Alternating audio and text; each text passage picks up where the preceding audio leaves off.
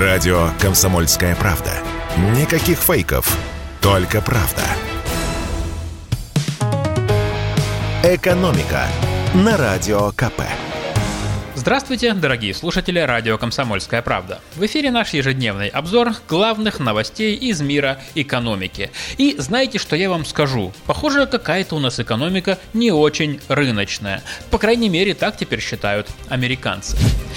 Министерство торговли США лишило Россию статуса рыночной экономики. По мнению американских чиновников, российские власти активно влияют на ценообразование и конкуренцию, вмешиваясь в рыночные процессы, а это в итоге влияет на цены российских товаров. Пара слов о наших экономических взаимоотношениях с американцами. Основную долю нашего экспорта в Штаты сейчас составляют лес, древесина, металлы и обогащенный уран. С января по июль нынешнего года российский экспорт в США составил более 11 миллиардов долларов. При этом из-за санкций Россия импортировала американских товаров всего на миллиард 300 миллионов долларов. После 24 февраля товарооборот между нашими странами упал на 35%. Напомню, что страной с рыночной экономикой американцы признали Россию еще в 2002 году, но недалеко не всех своих крупных партнеров американцы признают таковыми. Например, Китай такой чести так и не удостоился.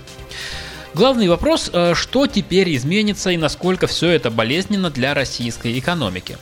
Дело в том, что тем государствам, которые американцы считают странами со свободным рынком, предоставляется режим наибольшего благоприятствования, и США не ставят заградительных барьеров для их товаров. И теперь, опираясь на решение своего Минторга, американские власти вправе изменить антидемпинговые пошлины на российские товары. Это может сделать отношения американских компаний с российскими невыгодными, и придется им искать других поставщиков.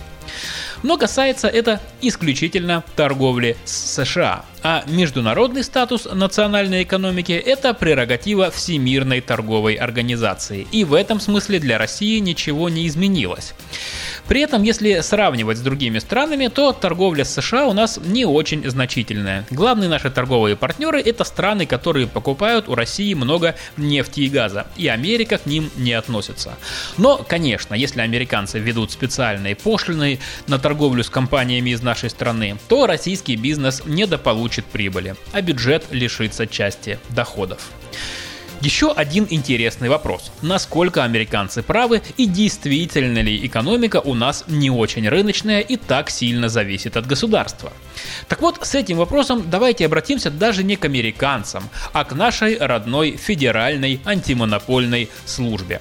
Еще в 2019 году она делала расчеты и сообщила, что доля государства составляет больше половины российской экономики. Это очень много, и это затрудняет развитие конкуренции. По данным антимонопольщиков, около 70% добавленной стоимости в России создается государственными организациями или компаниями, которые тесно связаны с государством. В развитых экономиках этот показатель составляет 25-30%, а на частный бизнес приходится 70%. Так что нравится это нам или нет, а экономика у нас действительно не такая уж и рыночная. И в завершение давайте коротко поговорим о многострадальных ценах на жилье. Рынок недвижимости в России ведет себя очень странно, хотя в наше время не удивляешься уже ничему. По сравнению с октябрем 2021 года на вторичном рынке предложение стало аж на 15% больше, а вот спрос на вторичку за год уменьшился на 19% и цены уже начали опускаться. Правда, не везде. Если говорить о конкретных городах, то по данным Авито недвижимость, цены на жилье нынешней осенью в большинстве миллионников пока еще потихоньку продолжают расти. Но в Питере, Уфе, Волгограде, Самаре, а также в Москве они уже падают. В столице с сентября по октябрь цены снизились на 2%, и квадратный метр сейчас стоит в среднем 250 тысяч рублей. Главная причина снижения э, спроса и цен тоже – это сложная ситуация в нашей экономике. Люди сейчас стараются побольше экономить и не решаются на глобальные покупки. А еще снижение цен на недвижимость в столицах эксперты объясняют иммиграцией большого числа людей. Уезжая за границу, люди хотят поскорее продать недвижимость.